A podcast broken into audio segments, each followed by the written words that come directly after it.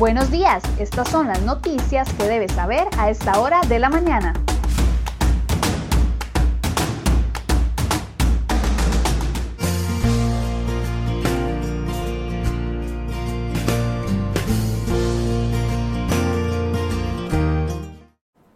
Martes 8 de diciembre, muy buenos días, muchas gracias por acompañarnos en una nueva edición de CR Hoy Noticias. Iniciamos con información de última hora porque trabajadores de la Municipalidad de San José se encuentran en este momento realizando una huelga en las afueras del edificio, según ellos, por una aparente privatización de los servicios que ha intentado realizar este municipio. Se prevé que para este martes se vean afectados los servicios de recolección de basura en algunos distritos de la provincia. Todos los detalles de esta información usted los puede encontrar ya en crhoy.com y por mientras vamos de inmediato a ver las informaciones que hemos preparado para el día de hoy.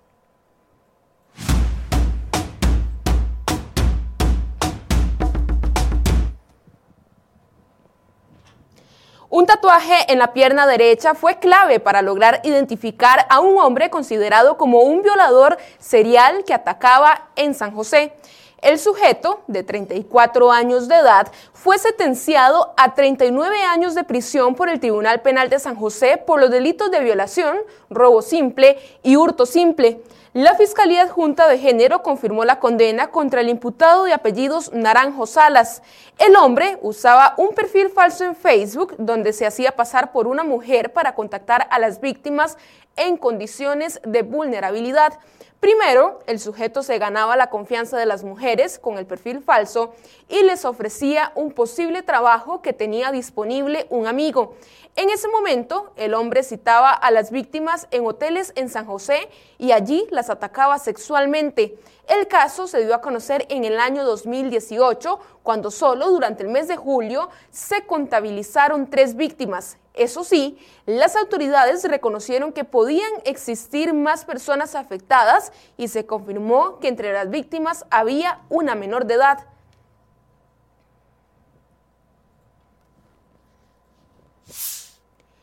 Si ya durante todos los nueve meses de la pandemia del COVID-19 los estafadores cibernéticos han hecho de las suyas, con la llegada de la Navidad los casos se disparan. La razón principal es la gran cantidad de dinero en cuentas bancarias producto del pago del aguinaldo. A lo largo de la crisis sanitaria, el modo de operación de los delincuentes ha evolucionado para apropiarse del dinero de sus víctimas. Primero, los criminales en línea fueron por plata depositada a los beneficiarios del bono proteger. Luego, su objetivo fue el acumulado del fondo de capitalización laboral de quienes se quedaron sin trabajo. Después se apropiaron de las liquidaciones de los despidos y finalmente, con la llegada de diciembre, van por el dinero del aguinaldo. En ese lapso también se han aprovechado de los desempleados a quienes los estafadores ofrecen puestos de trabajo a cambio de información sensible de las cuentas bancarias para timarlos con la promesa de un puesto asegurado. Además, sigue vigente la sustracción de datos por la falsa devolución de impuestos o el cambio en la firma digital. Una vez que los fondos son transferidos a terceros, es muy complicado, por no decir que imposible, recuperar ese dinero, pues ya se tienen previamente coordinadas y reclutadas las cuentas destino y los cómplices.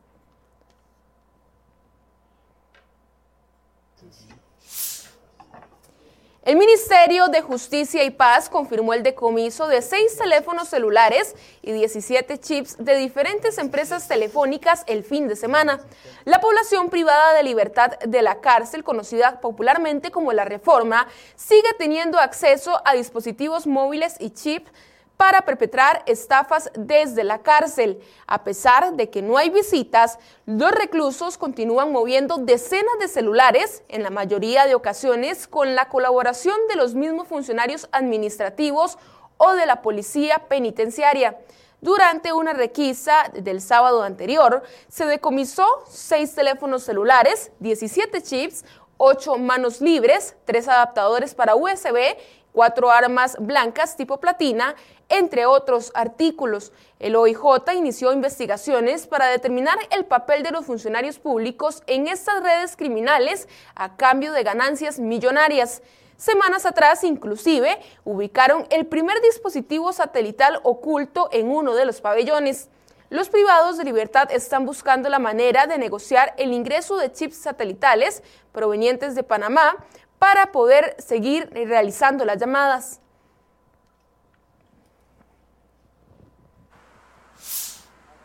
Y en un resumen de sucesos, una mujer de 38 años resultó gravemente herida tras ser baleada en la pierna izquierda la noche del martes en Alajuela. Además, un aparatoso vuelco de un carro en un guindo dejó como saldo tres personas heridas en Carrillo, Guanacaste, la noche de este lunes. Por razones que se desconocen, el conductor perdió el control, se salió de la vía y se precipitó en un precipicio de aproximadamente 60 metros. Una mujer de 60 años sufrió heridas que comprometían su vida. Además, la fuerza pública informó que encontraron 201 miguelitos, así como llantas y dos galones de gasolina durante el intento de bloqueo en el sector de Pocosol de San Carlos. Las autoridades del Ministerio de Seguridad Pública indicaron que evitaron actos vandálicos al retirar de la calle los objetos utilizados para estallar llantas y fabricar bombas incendiarias. Y en otras informaciones, un sismo de magnitud 4.6 sacudió la península de Nicoya la noche de este lunes a las 9 y 30 de la noche. El Opsicori informó que el temblor tuvo una profundidad de 5 kilómetros. El epicentro se ubicó 13.3 kilómetros al suroeste de Curú, de Punta Arenas. El movimiento sísmico también fue percibido en varios sectores de la provincia puntarenense. Y en informaciones de salud, el Ministerio de Salud confirmó que este lunes se registraron 576 casos nuevos de COVID-19 y durante el fin de semana se reportaron 52 nuevas muertes hay 608 personas hospitalizadas, de ellas 225 están en cuidados intensivos. Además, la caja advirtió que en 20 cantones del país se pueden disparar los contagios en los próximos días. En San José señalan Pérez Celedón, Dota, León Cortés y Turrubares. También algunos de Alajuela, Heredia, Cartago y Guanacaste. Puede consultar las razones y los cantones en la sección de salud de crhoy.com.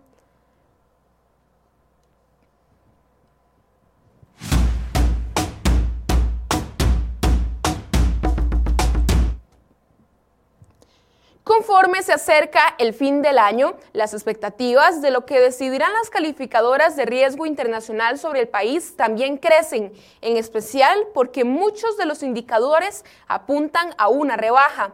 ¿Se podrá salvar Costa Rica tras el anuncio de que sí se solicitará la ayuda al Fondo Monetario Internacional?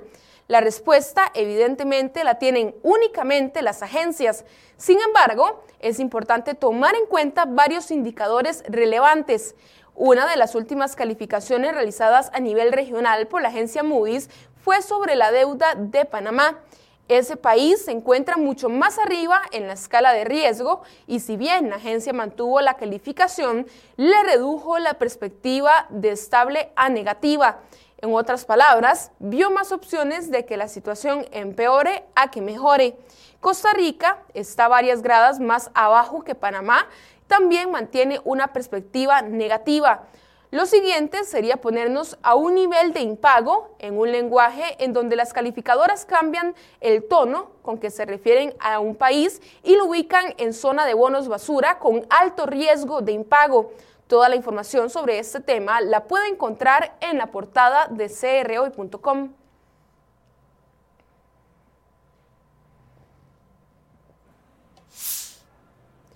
Noviembre fue el segundo mes de este año en que la inflación marcó cero, es decir, el promedio de precios de bienes y servicios que se venden en el país no subió ni bajó. Este mismo indicador se reportó en agosto.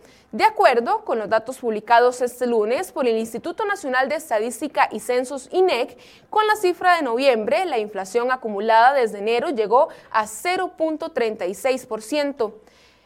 Pasamos a otras informaciones. La empresa estadounidense-japonesa Microvation Terumo, del sector de ciencias de la vida, expandirá sus operaciones en Costa Rica y generará aproximadamente 2.000 nuevos empleos en diversas áreas. Microvention emplea ya a 1.700 personas en el país y ahora con esta nueva inversión cercana a los 80 millones de dólares, no solo ampliará su capacidad de producción, sino también su planilla. Y la ARECEP propuso la creación de una tarifa horaria residencial para los clientes del ICE. El planteamiento surge debido a que el nivel de demanda de la energía eléctrica cambia durante el día y el costo de suministro. Según la institución, con la tarifa horaria los hogares podrían administrar en mejor forma el consumo eléctrico al desplazar ciertas actividades a horas donde el consumo tendría un menor costo. Cerramos este resumen de noticias económicas. La bancada legislativa de Liberación Nacional no apoyará el proyecto de ley que pretende crear un impuesto a los bancos por presentar demandas de cobro judicial. Así lo confirmó el jefe de la fracción verde blanca, Luis Fernando Chacón, quien dijo que no votarán a favor de más cargas impositivas en estos momentos de recesión económica.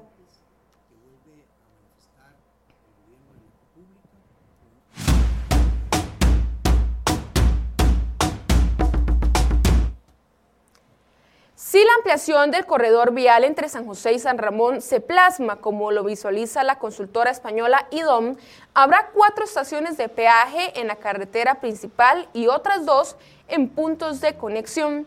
Los estudios de factibilidad técnica, ambiental, social, económica y financiera elaborados por la compañía proyectan que todos los puntos de cobro funcionarán en ambos sentidos, estos en la vía San José-San Ramón y San Ramón-San José. Un resumen de los análisis realizados por la empresa fue publicado el pasado 4 de diciembre por el Fideicomiso Ruta 1, adscrito al BCR y encargado de la gestión del proyecto de modernización de la carretera. Las estaciones de peaje se ubicarían en Los Arcos, Coyol de Alajuela, Grecia y Río Grande de Naranjo. Además, habrá puntos de cobro en Barreal de Heredia y la radial de Río Segundo de Alajuela.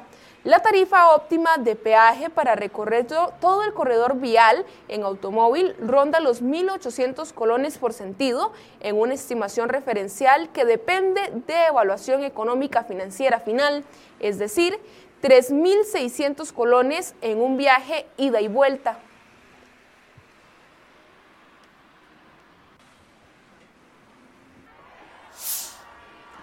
El PAC realiza una campaña interna para recolectar dinero y pagar la condena por estafa al Estado en las elecciones nacionales del 2010 que le impuso el juzgado del primer circuito judicial de San José en diciembre de 2016. Así lo confirmó el secretario general de la agrupación política, Anthony Cascante, quien dijo que los recursos se destinarán para atender el pago que supera los 500 millones de colones. La ahora exministra de la Condición de la Mujer, Patricia Mora, anunció este lunes 7 de diciembre su renuncia debido a cosas que ella considera han sido inaceptables y que se han registrado en los últimos días. A través de un escrito en redes sociales, la exdiputada dio las razones por las que deja el cargo. El proyecto de ley para declarar el servicio de justicia como público esencial deberá contar con la votación de 38 legisladores, ya que los magistrados de la Corte Plena determinaron que afecta el funcionamiento del Poder Judicial. En un informe presentado por el magistrado Porfirio Sánchez, ya había sido dictaminado por la Corte el 6 de julio pasado y en esa oportunidad también se consideró que afectaba a este poder de la República. Además, Fernando Cruz, presidente del Poder Judicial, señaló que los funcionarios públicos siempre deben tributar y criticó que otros sectores declaren cero ganancias ante el Ministerio de Hacienda sin dar cifras objetivas que respalden su crítica. Este comentario lo hizo en medio de la discusión de un proyecto legislativo que busca obtener recursos de los burócratas con altos salarios y también de las pensiones.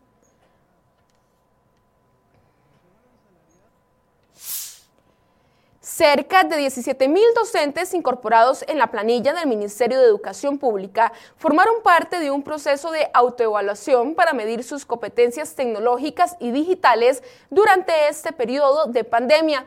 El instrumento fue aplicado entre los meses de octubre y noviembre y fue realizado por docentes de manera voluntaria. Los resultados arrojaron que las competencias y habilidades en áreas tecnológicas reflejan un ligero incremento respecto a años anteriores. De acuerdo con Melania Brenes, viceministra académica, el instrumento formó parte de las acciones de monitoreo y evaluación del aprovechamiento educativo de las tecnologías.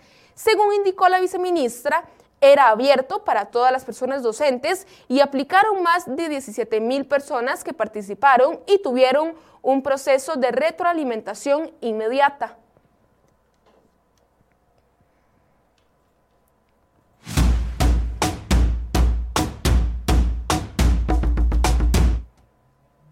Margaret Kennan hizo historia a sus 90 años tras convertirse en la primera persona del mundo en recibir la vacuna de Pfizer y BioNTech contra el COVID-19.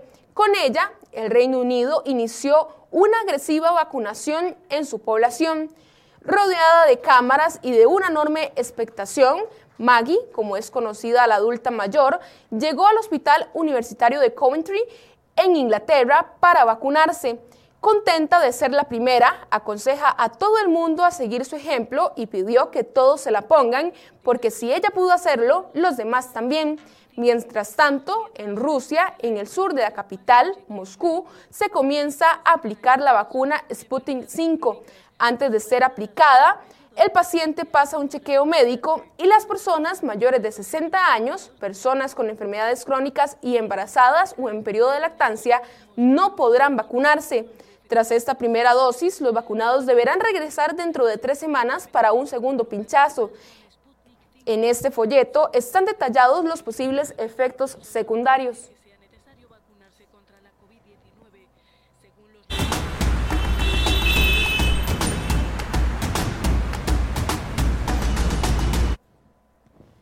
Siete y 37 de la mañana realizamos en este momento un recorrido por algunas de las vías del país Iniciamos en la rotonda de San Sebastián, donde vemos condiciones del tránsito bastante favorables. Continuamos ahora en el sector del boliche de Cariari, esto es la vista hacia San José, donde no vemos complicación alguna para todos los conductores que están intentando ingresar a San José y también que van camino hacia la provincia de Alajuela. Y mientras seguimos observando algunas de las cámaras viales, mucha atención a todas las personas que viajan en autobús, porque a partir de este martes las, tarifas van a aumentar entre 10 y 180 colones en algunas rutas del país. Esto después de que la Autoridad Reguladora de Servicios Públicos, ARECEP, aprobó el aumento el día de ayer lunes.